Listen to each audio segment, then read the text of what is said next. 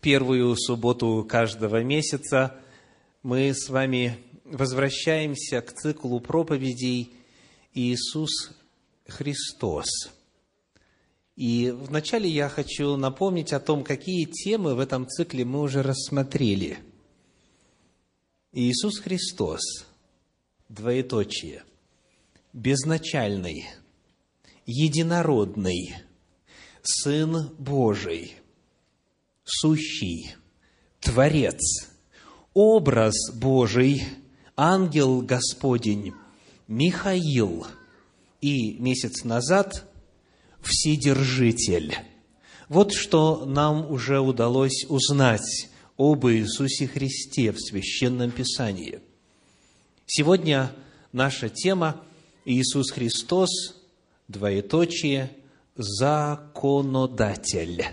Иисус Христос, двоеточие, законодатель.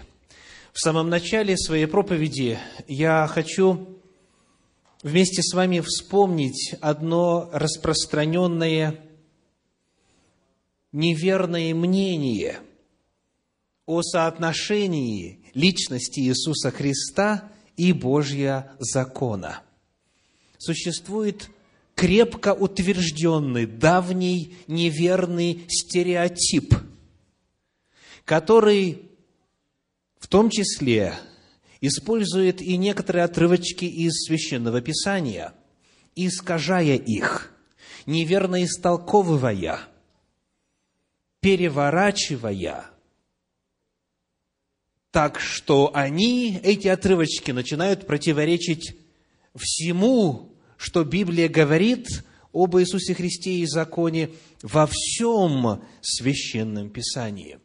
Вот этот стереотип, вот эти некоторые из неверно используемых стихов в Библии. Первое из них – это Евангелие от Иоанна, первая глава, 17 стих. Иоанна 1, 17. «Ибо закон дан через Моисея, благодать же и истина произошли через Иисуса Христа. Считается на основании этого стиха, как думают некоторые, что было две эры.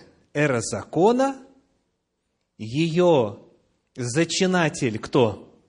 Моисей, и затем наступила эра благодати, ее зачинатель Иисус Христос. Соответственно, Иисус Христос ничего общего с законом не имеет, поскольку через Него благодать, и начиная с Него благодать, начала являться на земле. И понимается и подразумевается, что имеется в виду время первого пришествия Иисуса Христа. Еще одно место – Послание к римлянам, 10 глава, 4 стих. Римлянам 4.10. Потому что конец закона – Христос, к праведности всякого верующего. Ну, разве непонятно написано, слышу я порою в общении с верующими, которые отвергают Божий закон. Разве непонятно написано, что конец закона – Христос?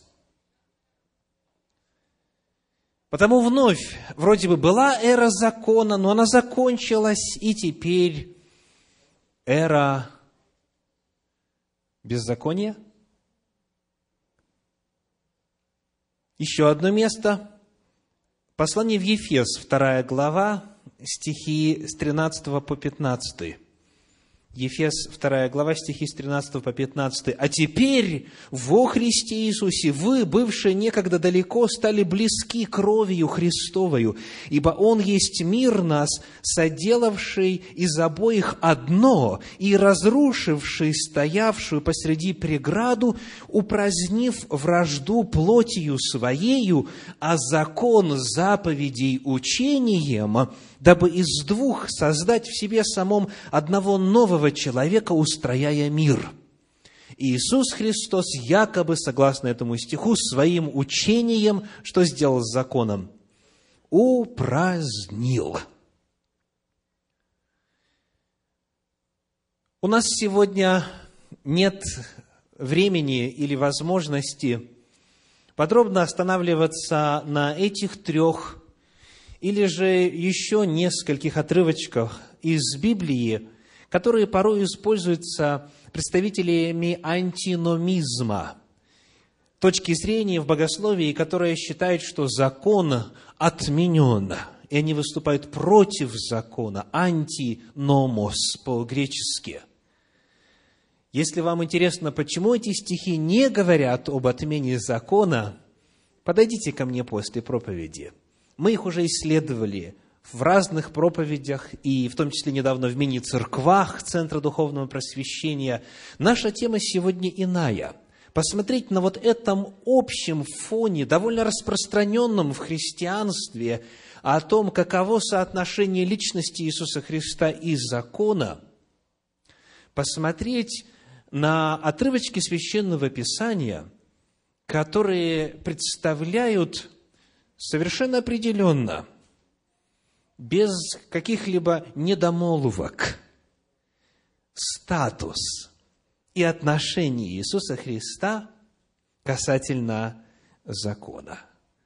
И здесь я хочу предложить для вас отрывочки из трех категорий. Первое. Иисус Христос был именно той личностью, которая в свое время на горе Синай дала закон Моисею и через него израильтянам, и через них всем нам. Именно Иисус Христос, Сын Божий, на горе Синай сказал вслух Моисею израильтянам и всем нам Божьи законы.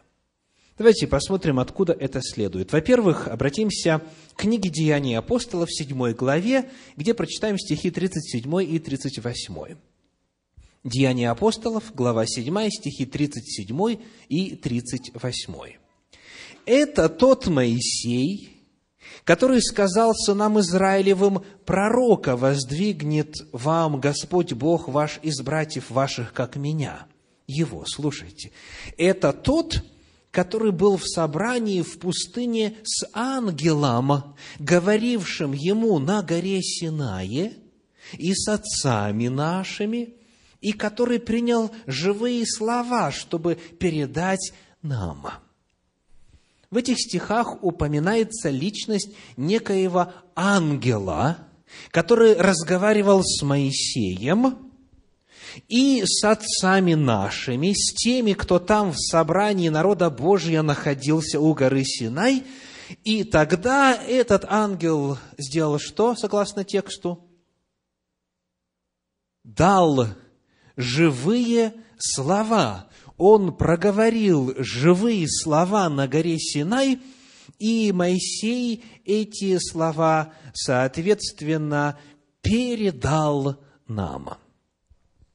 Итак, кто дал закон? Кто говорил с Моисеем? Кто передал то, что было через Моисея передано? Кто передал народу? Сказано «ангел». И если вы были в Центре Духовного Просвещения несколько месяцев назад, когда мы изучали тему Иисус Христос, двоеточие «ангел Господень», то вы знаете, кто там находился. Ангел Господень. И согласно Торе, и согласно апостольским писаниям, это титул Иисуса Христа. Это титул, с которым Сын Божий являлся на протяжении истории избранного народа неоднократно. И он представлен там как божественная личность, как ангел, то есть вестник Иеговы. Именно он говорил с Моисеем на горе Синай. Давайте прочитаем, как это было. В пятой главе книги Второзакония, стихи с 28 по 31. Второзаконие, пятая глава, стихи с 28 по 31. И Господь услышал слова ваши, как вы разговаривали со мною, и сказал мне Господь, слышал я слова народа сего, которые они говорили тебе. Все, что не говорили они, хорошо. О, если бы сердце у них было таково, чтобы бояться меня и соблюдать все заповеди мои во все дни, дабы хорошо было им и сынам их вовек. Вот цель Божьих законов. Какова? Дабы хорошо было им и сынам их вовек, пойди скажи им, возвратитесь в шатры свои, а ты здесь останься со мною, и я изреку тебе все заповеди и постановления и законы, которым ты должен научить их, чтобы они так поступали на той земле, которую я даю им во владение.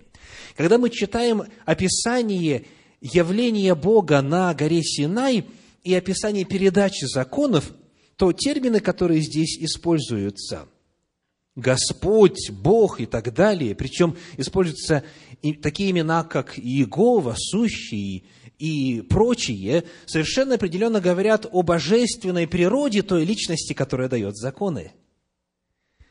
Но читая дальше, мы узнаем, что это ангел Господень, что это Сын Божий, Иисус Христос. Вот кто дал на горе Синай законы всему Израилю. Тора – это законодательство Иисуса Христа. Сын Божий, Иисус Христос, за 15 веков до своего воплощения на земле в качестве человека разговаривал с Моисеем и провозгласил вслух и десять заповедей, и затем Моисею все остальные законы, вошедшие в Пятикнижье Моисеева. Он говорил с Моисеем на горе Синай. Итак, посему Иисус Христос, Сын Божий, во-первых, дал закон, Он автор закона, Он провозгласил закон, Он его дал в письменном виде.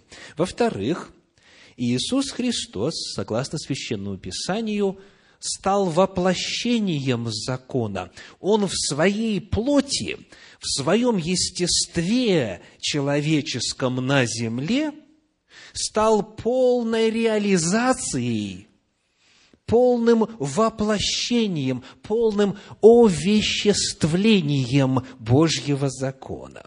Давайте посмотрим, где об этом говорится в Священном Писании. Я приглашаю вас открыть книгу Второзакония – книгу Второзаконие, 30 главу, где мы прочитаем стихи с 10 по 14. Второзаконие, 30 глава, стихи с 10 по 14.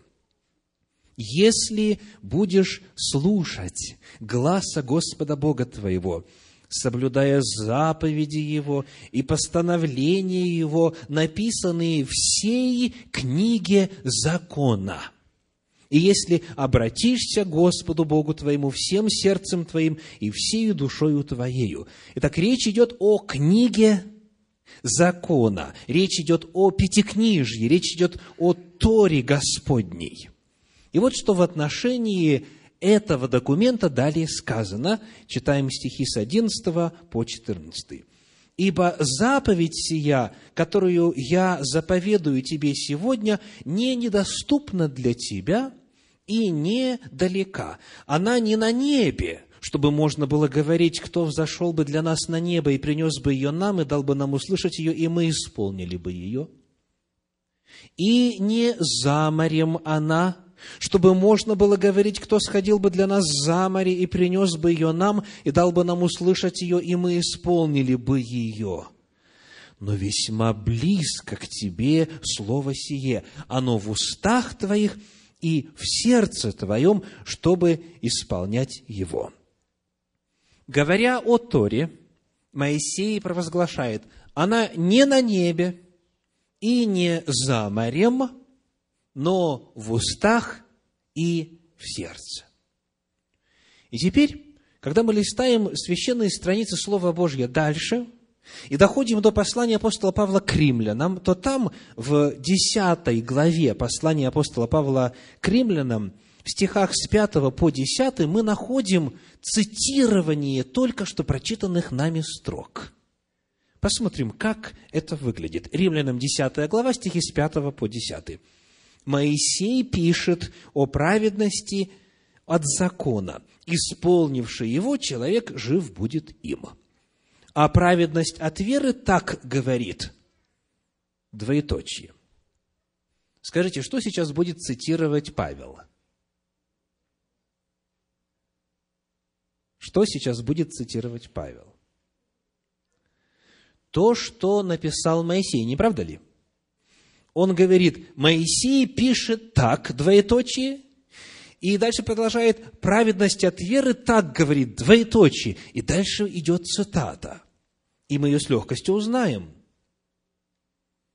«Не говори в сердце твоем, кто взойдет на небо». Читали мы только что, правда? И истолковывает, то есть Христа свести. Или кто сойдет в бездну, то есть Христа из мертвых возвести.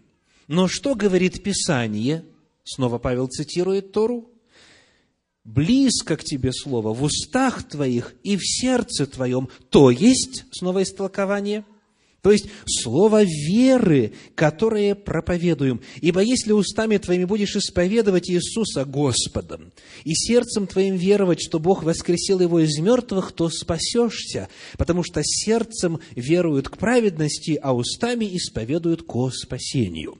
Там, где Моисей говорит о том, что Тору не нужно с небес низводить на землю, а также за море или за бездну какую-то идти, чтобы ее приносить, потому что она в устах и в сердце, используя те же самые слова и цитируя этот же самый отрывок Торы, апостол Павел говорит, Христа не нужно с неба не сводить, из бездны возводить, то есть воскрешать, потому что Он где?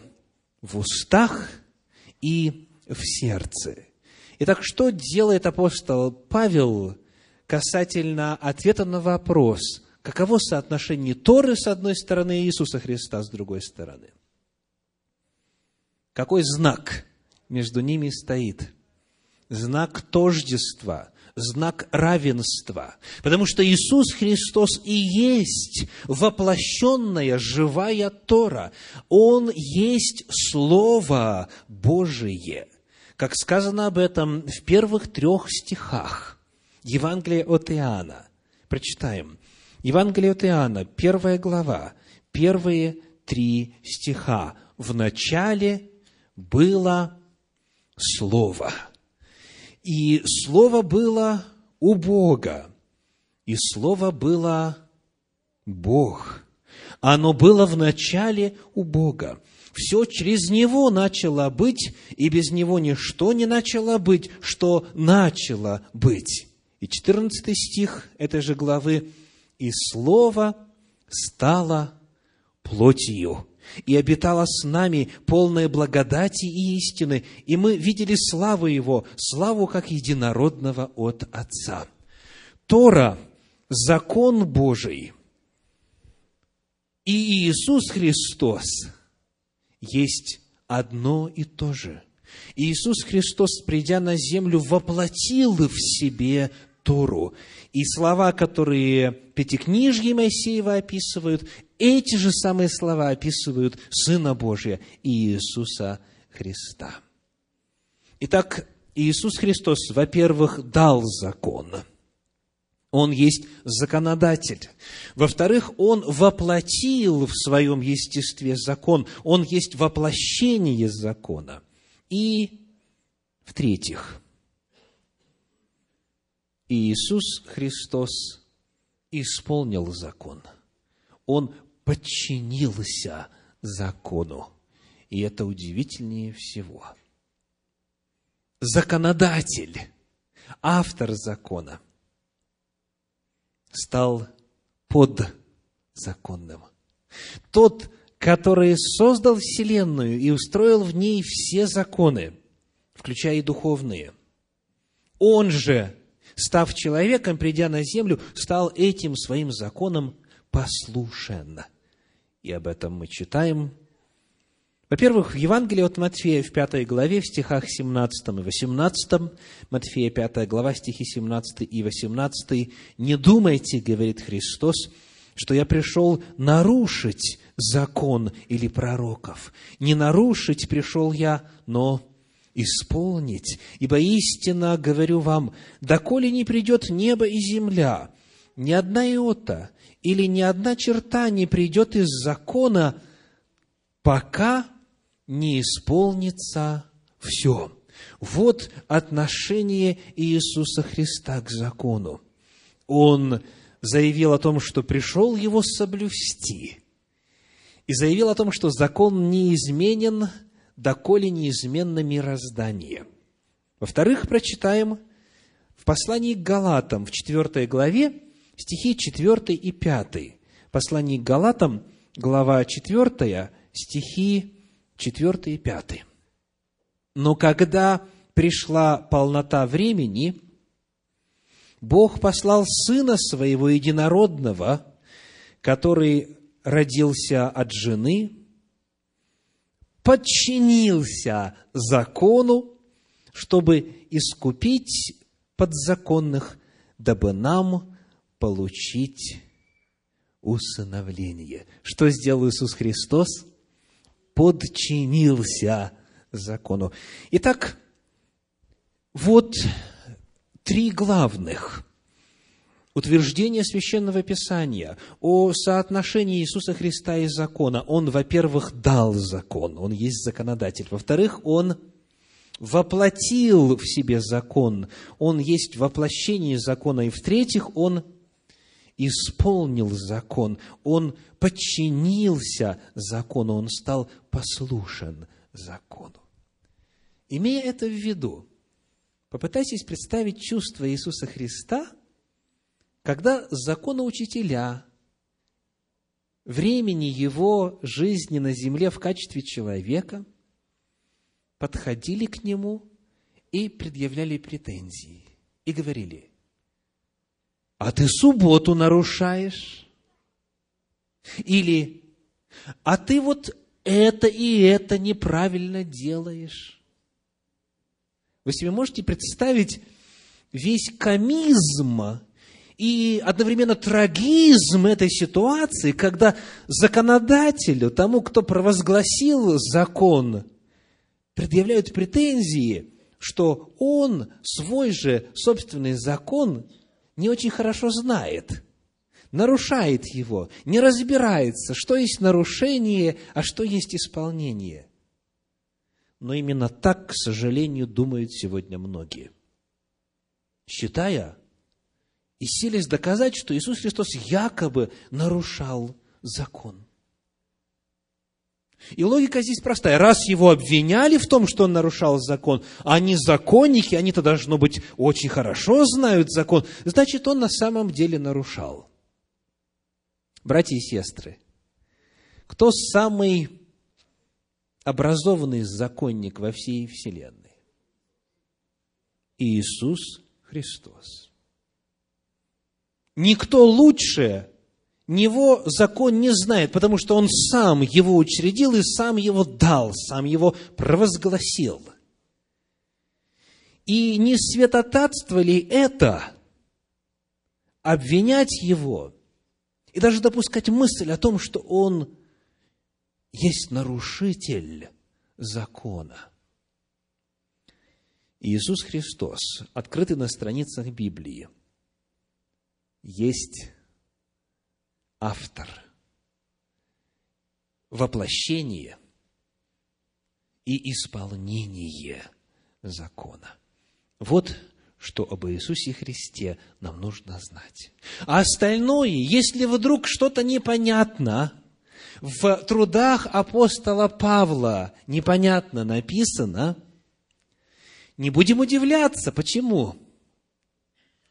Потому что еще апостол Петр, глава апостольской церкви, нас об этом предостерег.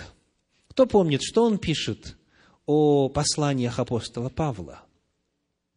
В своем послании в третьей главе. Он говорит, о том, что возлюбленный брат наш Павел, по данной ему от Бога премудрости, написал вам, как он пишет об этом во всех своих посланиях, в которых есть нечто вот оно слово, неудобо вразумительное, то есть трудное для понимания. Есть нечто неудобо вразумительное в силу данной ему от Господа премудрости и много лет образования, полученного в раввинистических школах. И вот эти некоторые отрывочки две категории людей извращают. Помните ли вы, как они называются, эти категории людей? Первое – невежды. Вторая – неутвержденные. Невежды, не знающие, не исследовавшие и неутвержденные, недавние, некрепкие в вере, извращают, искажают, как и прочие писания. Если даже и непонятны иногда логические нити рассуждения апостола Павла кому-то вдруг – то никак нельзя не понять то, что Библия прямо и конкретно и определенно заявляет. Даже если невозможно понять все этапы рассуждения апостола Павла кому-то, выводы его кристально ясны. Римлянам 3.31. Что говорит, кто помнит? Послание к римлянам, 3 глава, 31 стих. Он вывод делает, итог подводит своему рассуждению. Итак, мы уничтожаем закон верою? Никак, ни в коем случае. Но закон утверждаем и так далее. Иисус Христос, помимо всего прочего, представлен еще в Священном Писании как законодатель. Потому всякий раз, когда вы представляете себе дымящуюся гору Синай, и глаз Божий оттуда, и Моисея, который проводит там дни и ночи, чтобы записать и передать нам живые Божьи слова. Представляете в своем воображении Сына Божия, Иисуса Христа, ибо именно Он – был там, и именно Он дал, будучи законодателем, живой, благий и совершенный Божий закон. Аминь.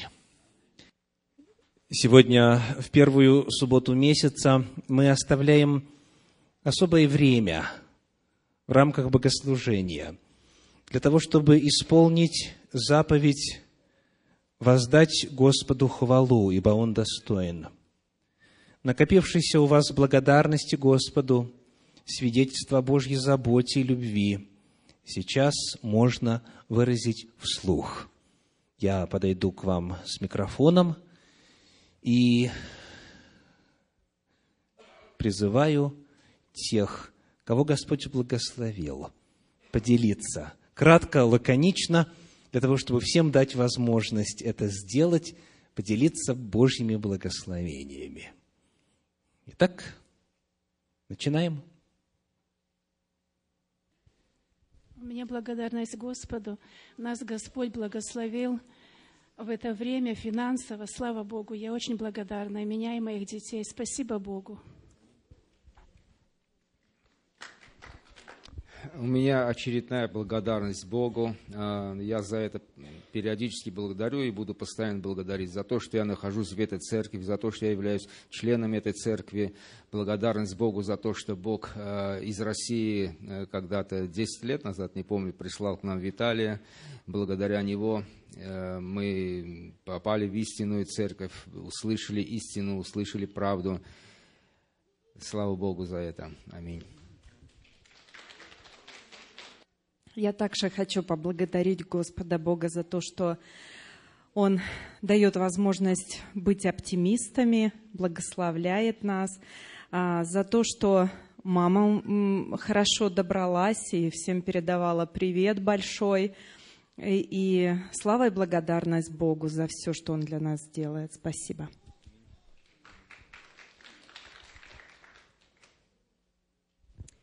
У меня большая благодарность за нашу молодежь, которая провела нам такой удивительный вечер в прошлую субботу.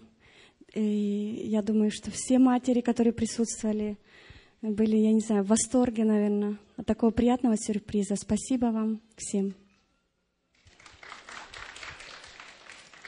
У меня пару суббот назад, две субботы назад была эта благодарность, но я была на переводе, и меня как-то обошли, поэтому я сегодня решила сказать. Э, в моей школе две недели назад была молитвенная неделя, и приезжал человек, он был не пастор, он был доктор, миссионерский доктор, но он проводил вот, э, молитвенную неделю и рассказывал интересные опыты из своей работы, и связывал это с историями из Библии, и э, очень много интересных э, вещей он сказал, и благую весть принес в нашу школу. И в начале недели очень интересно было, все к нему как-то скептически относились, никто особо его не воспринимал, и, и как-то, ну так, подумаешь, еще одна неделя, молитвенная неделя, так, такое постоянно случается в школе у нас. Но э, в последние дни, в четверг и в пятницу, очень весть коснулась сердец многих людей. Многие решили принять крещение, многие решили rebaptize, э, повторно креститься. И я просто очень благодарна, что такое, как бы, заново родились многие люди после этой молитвенной недели. И еще просто благодарность Богу за водительство в жизни, за то, что самые сложные ситуации выстраиваются таким образом, что во благо мне и моей семье, и моим родным и близким.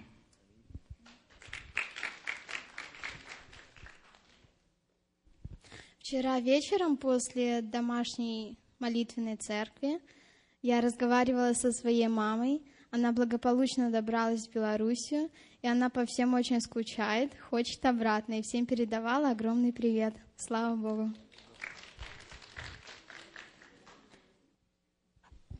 Ну, я давно не говорила, поэтому сегодня скажу. Да, ну, я хотела сказать, э, что очень благодарна Богу вот, за нашу церковь и за мою семью, и вообще, как Он ведет нас всех. И я, э, самое главное, что увидеть это, э, увидеть своими глазами, что, что происходит с нами, как мы меняемся. И я очень желала бы, чтобы многие, многие, многие это увидели и э, у себя, вот, в своей семье. Что происходит, что Господь с нами, что Он нас ведет, что Он никого не оставляет. Даже если у кого работы нет или еще что-то, то все равно Господь с нами. Может быть, Он учит нас, Он э, что-то хочет сказать. Мы же всегда чем-то заняты и не обращаем внимания на э, Слово Божие так вот четко, как Он говорит. Но э, Господь вот этим вот чем-то то работы нет, то еще заболел, то человек поворачивается и все-таки обращается к Богу. Я благодарю Бога за мою семью, за моего мужа, что он тоже меняется, я меняюсь, я много терплю уже э, так с любовью. И это самое, стараюсь, как сказать, не обращать внимания, если что-то мне не нравится. И он тоже так же. Поэтому у нас такой мир и радость, и я хочу, чтобы у всех это было, и чтобы мы все терпели друг друга, любили друг друга, и э, вы потом увидите, как это приятно, и ты уже в конце скажешь, ой, хорошо, что все так происходит, и мы вместе. Аминь.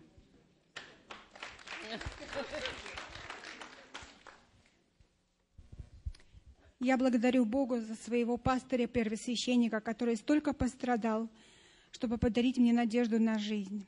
Я благодарю за Святое Писание, которое мы имеем, потому что знаю свое происхождение, знаю, зачем я живу и чего я в жизни жду. Я благодарна Богу за это.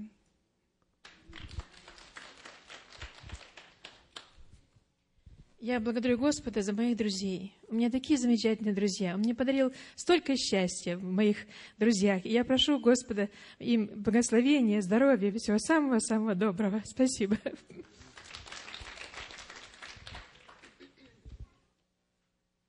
Я хочу поблагодарить Господа Бога за мое, за мое здоровье и еще за свою правнучку, что она уже прожила годик. Здоровья всем, внучатам и всем бабушкам, дедушкам. Все. Благодарю Господа Бога. Аминь.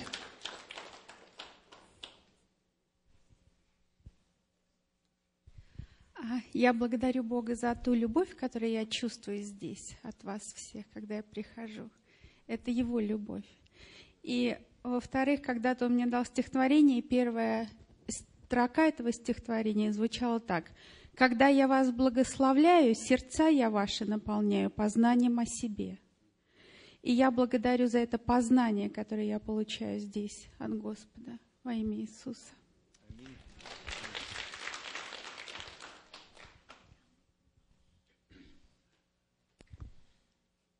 Я бы хотела Бога поблагодарить, за то, что Он помог мне благополучно съездить и вернуться в Англию, за то, что ностальгия у меня теперь отошла. Посмотрела на все другими глазами. Вот. Эм, там моя лучшая подруга, с которой мы как бы вот 10 лет, мы вот так вот, ближе сестры она мне. У нее мама живет в Белгороде. Интернета у нее нет, подруга все время скачивает Виталика проповеди на диски, и маме все время периодически отсылает. Когда подруга позвонила и сказала, мама, Нина приехала в гости, мама быстрее на телефон, Нина, передай Виталию Олейнику большой привет, у вас такая благословенная церковь, мы малые группы ведем, только это все слушаем, слушаем, слушаем, короче, с меня еще сейчас кучу дисков просят. Вот. Также хотела поблагодарить за то, что тут такой маленький опыт, ну как маленький как бы и большой. Пока я была в Англии, у Моники на теле начали появляться unexpected bruises, э, э, синяки, которые как бы без причины. И повели ее в больницу, и кровь показала, что что-то там не то. И как бы зная своего врача, когда что-то ничего серьезного, он мне объясняет. А тут он резко сделал реферал в эм, Children's Hospital в этот Сиэтл. И вот вчера я, позавчера я позвонила туда, чтобы сделать с ней appointment, они мне уже начали говорить, мы, мы вас уже искали, что они уже сами со мной пытались связаться. Ну и как бы у меня такая паника уже началась. Когда мы туда приехали, они мне показали, в какое отделение идти, и я вижу hematology, oncology. И я прохожу по этому отделению, я вижу кучу детей лысых после этой химиотерапии, и я пока дошла до ресепшена, у меня уже руки тряслись. А, ну, слава богу, все, что у нее не лейкемия и ничего вот в этом роде нету, что как бы сейчас анализы еще делаются, но как бы врач меня убедил, что как бы вы только не думайте, не думайте, в этом плане мы ничего не думаем. И просто пока там сидела, как бы я повидала столько детей, как бы ловила себя на мысли на то, как мы должны быть Богу благодарны за то, что у нас здоровые, красивые дети. Каких только детей просто... Я, я таких детей видела, которых я видела только в экстрим каких-то передачах по телевизору. И вот вчера мы с Моникой просто сидели вот так вот, просто в шоке, какие дети были там. Вот.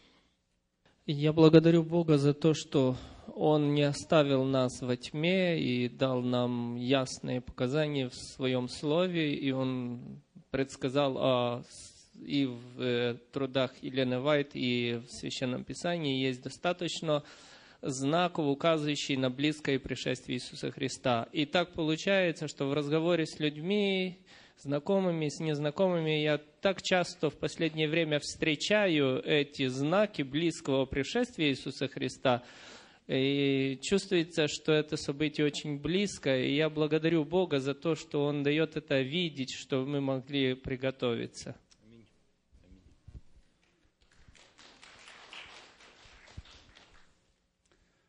Я благодарю Бога моему за то, что Он мне подарил Библию, которая есть Слово Его.